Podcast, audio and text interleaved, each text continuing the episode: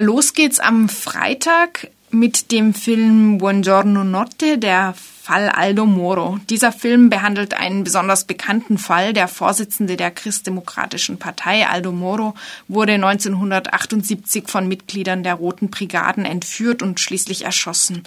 Wie geht der Film mit diesem Thema um?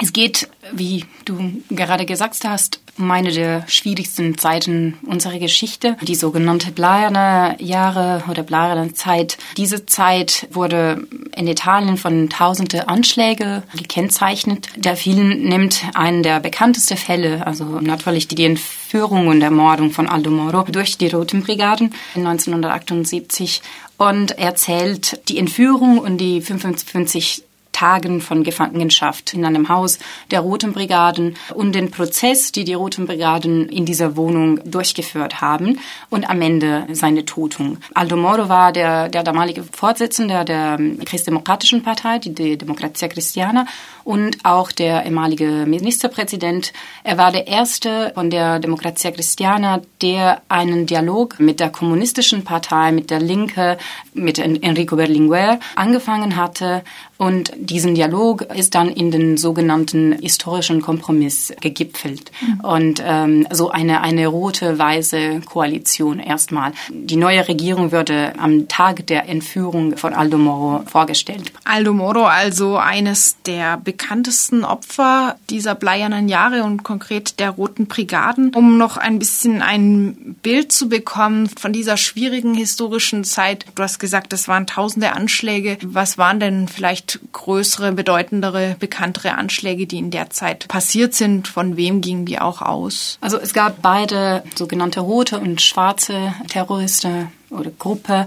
Und einige der bekanntesten sind neben diesem Fall von Aldo Moro sind auch der Anschlag in Piazza della Loggia und dann in Bologna auch der Anschlag auf dem Zug, der mhm. Italicus äh, zwischen Bologna und, und, Firenze und viele, viele andere. Also äh, sie haben viele, zum Beispiel viele Staatsanwälte und Richter ermordet. Die reden über mehr als 14.000 äh, Anschläge in dieser, in dieser Zeit äh, zwischen Ende 60er und, äh, und Anfang 80er Jahre. Seither ist viel Zeit vergangen. Es sind Jahrzehnte vergangen. Hat die italienische Gesellschaft diese Ereignisse denn inzwischen nicht verdaut? Ja, das ist ein Problem, also ein besonders italienisches Problem. Ich denke, das ist mit vielen anderen Themen passiert. Der Projekt ist nach ja fast jetzt 40 Jahre oder 30 Jahre, als er, er angefangen hat, der erste Versuch, diese schwierige Zeit zu analysieren und auch ein bisschen die Leute bewusst zu machen. Nach der Ermordung von Aldo Moro wurden viele, viele Strafprozesse durchgeführt und viele auch viele neue Gesetze angenommen. Aber es gab in der 80er und 90er keine politische Losung in Bezug auf diese, auf diese Jahre, auf die vorherigen Jahre.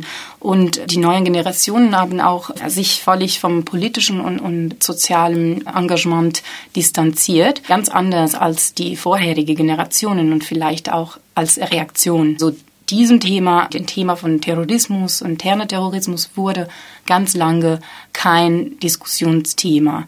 Und das ist auch mit anderen wichtigen Themen passiert, wie zum Beispiel mit Mafia. Also vielleicht bis vor zehn Jahren oder so wurden die Leute nicht wirklich darüber diskutieren. Und nun gibt es also seit einigen Jahren einen Versöhnungsprozess. Nicht selbstverständlich, auf diese Art damit umzugehen. Du hast es schon gesagt, es gab die Möglichkeit von Strafprozessen. Es gibt die Möglichkeit eben von sich distanzieren und verschweigen und vergessen. Versöhnung scheint mir jetzt auf den ersten Blick eher ein recht schwieriger Weg zu sein.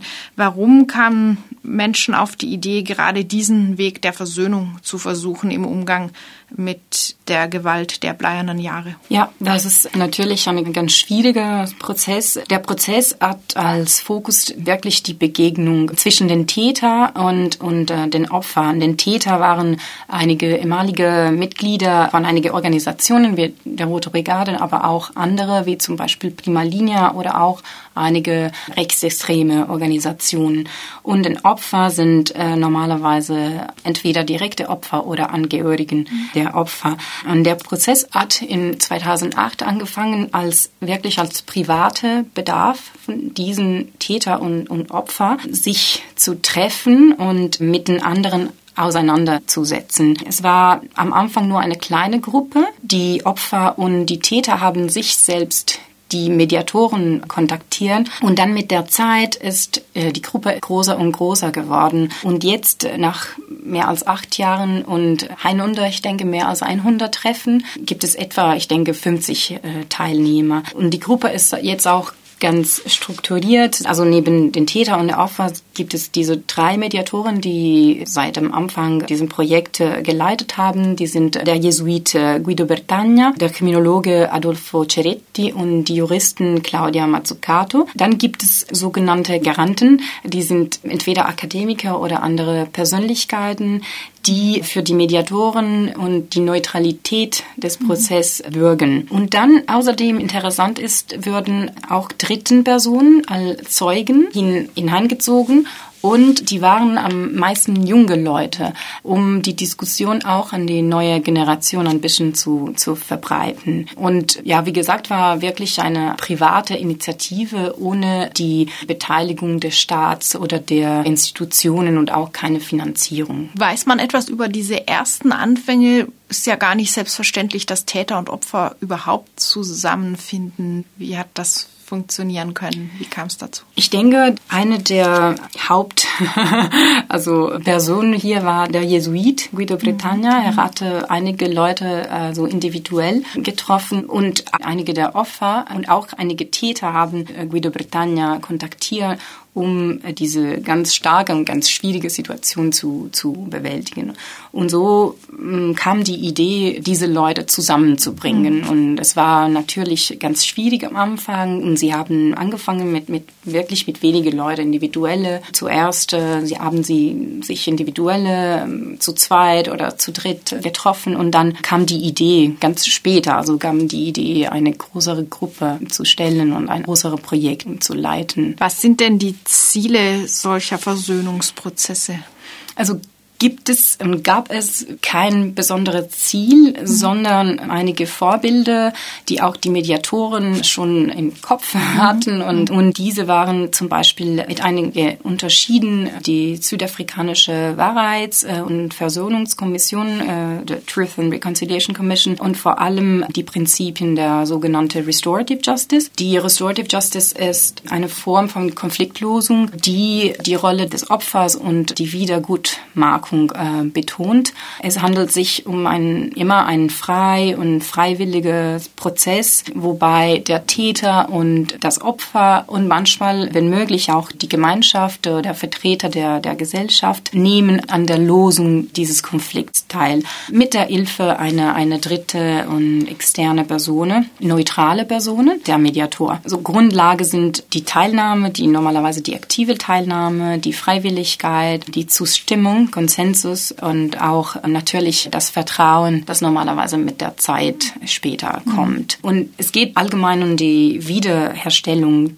der Beziehungen und, und der Frieden auch durch der Suche der Wahrheit und der Gerechtigkeit, weil normalerweise, also oft kommt diese Wahrheit oder dieses Gefühl von Gerechtigkeit nicht mit dem Strafprozess. Also nach dem Strafprozess bleiben noch viele Fragen und bleibt normalerweise ein, ein Bedürfnis zu verstehen und auch zu erklären auf dem anderen Seite. Kann man denn nach diesen dann bald neun Jahren dieses Versöhnungsprozesses schon sagen, ob die Versöhnung in allen Fällen gelungen ist oder ob es vielleicht auch Fälle gab, wo der Prozess abgebrochen wurde oder besonders gute Beispiele? Ja, also gibt es beide, gibt es alles. Es war natürlich ganz schwierig am Anfang mehr und dann wurde ein bisschen einfacher danach, aber Schwierigkeiten gibt es auch jetzt und einige Opfer, aber auch, ich denke, einige Täter haben das Prozess äh, ähm, abgebrochen. Ähm, sie haben die Gruppe verlassen. Sie könnten nicht mehr drin, drin sein. Es ist äh, natürlich ganz, ganz stark auch persönlich die, diese Frage zu stellen mhm. oder diese Frage zu bekommen. So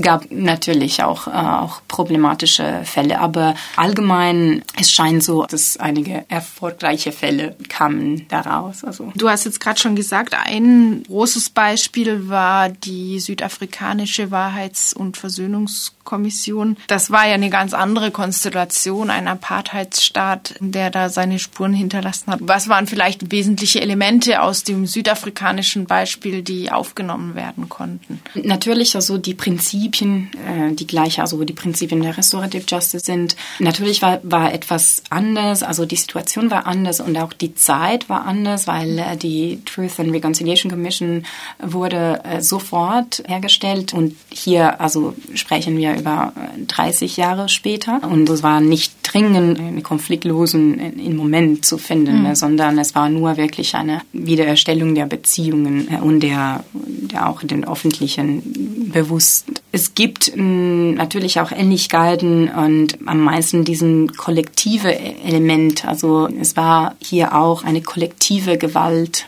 mhm. und viele, viele Leute von der Gesellschaft wurden verstrickt und auch mhm. betroffen. Nicht nur, dass die Gesellschaft davon betroffen war und in dem Sinne es ein kollektives Problem war, sondern in vielen dieser Attentate stand ja zumindest die Frage im Raum, ob es sich da um Einzeltäter oder auch nur um Einzelgruppen gehandelt hat oder inwieweit auch der Staat teilweise in diese Anschläge verstrickt war. Ob das jetzt in den einzelnen Fällen so war oder nicht, der Staat spielt als Akteur zumindest im mhm. Diskurs eine große Rolle. War das auch ein Hindernis für diesen Versöhnungsprozess? Ja, das kann natürlich auch sein und das kann auch einer der Grund äh, sein, warum der Staat nicht teilgenommen hat und auch manchmal keine Reaktion oder ähm, keine Kommentar darüber gemacht mhm. hat, also die staatliche Persönlichkeit oder so.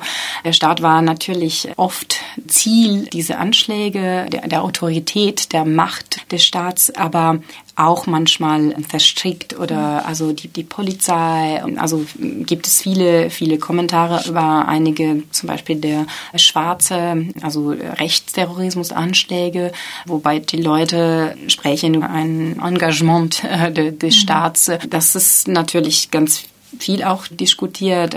Es gab Prozesse und es gab auch im Parlament gab gab es viele Untersuchungen. So ja, das kann auch sein, einer der der Grund, warum diesen Prozess wirklich nur privat oder geblieben ist, dann äh, ohne Teilnahme der Institutionen. Der Versöhnungsprozess wurde ja auch die ersten Jahre gar nicht öffentlich gemacht. Jetzt ist es so und es ist auch ein Buch dazu erschienen, das am Samstag ebenfalls im kommunalen Kino vorgestellt wird. Wie wurde diese Versöhnungsinitiative denn in der italienischen Öffentlichkeit diskutiert? Es gab am Anfang viel diskutiert und sie haben so viele Fragen. Ich denke, sie haben mehr als 200 Anfrage, um dieses Buch zu präsentieren, dieses Jahr in 2017. Mhm.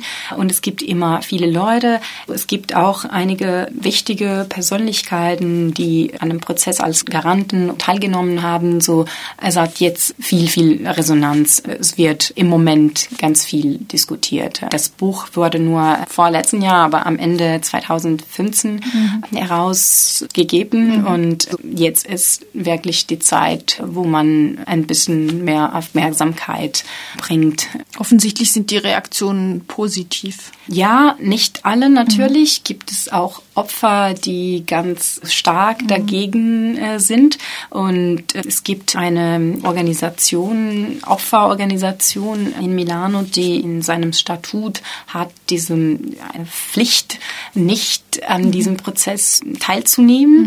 Mhm. Ich bin nicht sicher, aber ich habe das gestern gehört. Es ist natürlich ein ganz sensibles Thema und, mhm. und, und, viele Leute haben viel dagegen und verstehen das nicht. Und dann natürlich, man kann auch an Vergebung oder ja. Verzeihen denken, aber das war nicht der Ziel der Organisatoren und der Mediatoren. Aber das kann natürlich Probleme machen oder ganz anders auch interpretiert werden. Juristische Strafen auf der einen Seite, Versöhnung auf der anderen Seite, in welchem Verhältnis steht das? Also ich bin Doktorandin in einem Research School, die Retaliation, Mediation and Punishment genannt ist. So wir arbeiten ganz viel darüber und diese Versöhnungsprozesse spielen jetzt eine größere Rolle auch in Prozess, im Strafprozess in der mhm. Justiz in Europa, aber vorher auch schon seit lange in der USA, in, in Australien äh, und so weiter. Für solche Fälle, also ganz starke oder bekannte und so. Es ist immer ein bisschen schwierig, solche Prozesse zu bringen, also mhm. in der in der Prozess mhm. zu bringen, weil die Leute wollen zuerst äh, natürlich die, die traditionelle Justiz sehen. Aber ähm, das Prozess hier in Italien war getrennt von dem Strafprozess, gab es keine Rolle und das kam auch viel, viel später. Aber normalerweise die Versöhnungsprozesse sind ein Teil der Transitional Justice, der normalerweise nach Konflikte und Kriege und kollektive Gewalt benutzt sind und auch notwendig sind, mhm. um die, die Gemeinschaft, der Community zusammenzubringen, die Beziehungen wiederzustellen. Am Freitag also der Film über den Fall von Aldo Moro und am Samstag dann im kommunalen Kino die Vorstellung der Versöhnungsinitiative und des Buches dazu. Was erwartet uns denn genau am Samstag im Koki? Also am Samstag werden Agnese Moro, die Tochter von Aldo Moro, moru und die ehemalige Brigadisten Adriana Faranda und Franco Bonisoli, die auch in der Entführung und der Ermordung von, von Aldo Moro verstrickt waren. Die werden über ihre Begegnung berichten und über ihre persönliche Erfahrung in diese ganz persönliche Erfahrung äh, in diesem Versöhnungsprozess. Die drei Mediatoren, ich äh, vorher erwähnen habe, werden auch anwesend sein und auch ein Garant, äh, Professor Gabriel Forti. Und die werden vor allem über die Methoden und ein bisschen die Hintergründe der Mediation. Einige Briefe äh, werden auch laut gelesen und dann gibt es Bilder, gibt es Musik und viel mehr.